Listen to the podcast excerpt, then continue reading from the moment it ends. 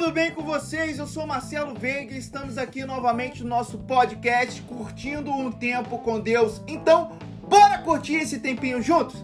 E o tema de hoje é Sacode a poeira e dá a volta por cima. Em Isaías capítulo 52, versículo 2 diz assim: Sacuda para longe a sua poeira, levante-se entronizada, ó Jerusalém, livre-se das correntes em seu pescoço, ó cativa cidade de Sião. Já ouvimos muitas vezes em nosso dia a dia esta frase: sacode a poeira e dá a volta por cima. E na maioria das vezes que escutamos isso, estamos em uma situação difícil da nossa vida e somos encorajados a superar o fracasso ou a desgraça que aconteceu ou que está acontecendo.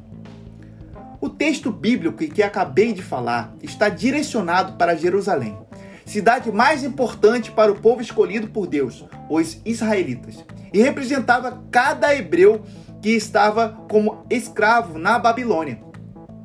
Israel estava vivendo um fracasso por ter se afastado de Deus.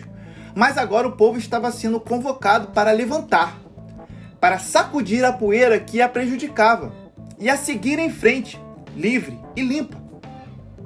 O fracasso dos israelitas foi por um motivo muito grave. Desagradaram a Deus, a fonte da vida, e escolheram o pecado que é mortal e por isso, eles não conseguiriam sair daquela situação, dar a volta por cima por si mesmos. Vemos que eles imitaram o que a humanidade toda fez. É, inclusive eu e você. Muitas das vezes optamos pelo pecado, ao invés de optarmos por Deus. E o pecado, ele é mortal. No versículo 3 fala que eles foram vendidos por nada. Isso mesmo, em troca de nada. E na verdade só houve perda para eles. Quando optamos pelo pecado, só há perda para nós. No entanto, Deus tem o poder de mudar qualquer realidade. Ele pode mudar a sua realidade, como ele mudou a realidade do povo de Israel. Neste mesmo versículo fala que sem dinheiro eles seriam resgatados. Isso mesmo. É, mas como o povo seria resgatado do próprio exílio sem dinheiro nenhum ou algo em troca para os seus dominadores?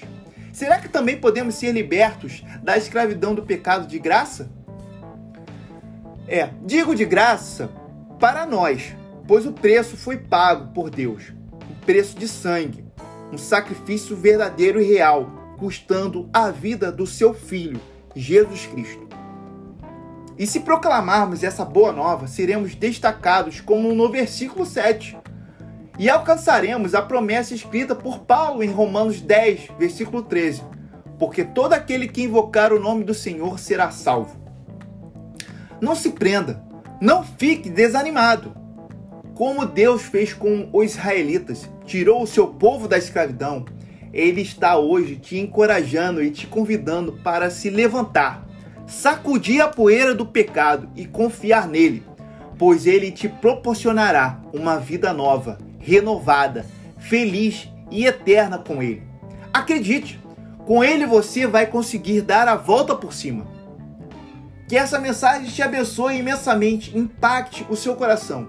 Semana que vem tem mais novos episódios para a nossa edificação. Beleza? Até lá, não se esqueçam de curtir e de compartilhar a nossa mensagem, isso é muito importante. Abençoe outras pessoas também. Até a próxima. Fiquem com Deus, fiquem na paz.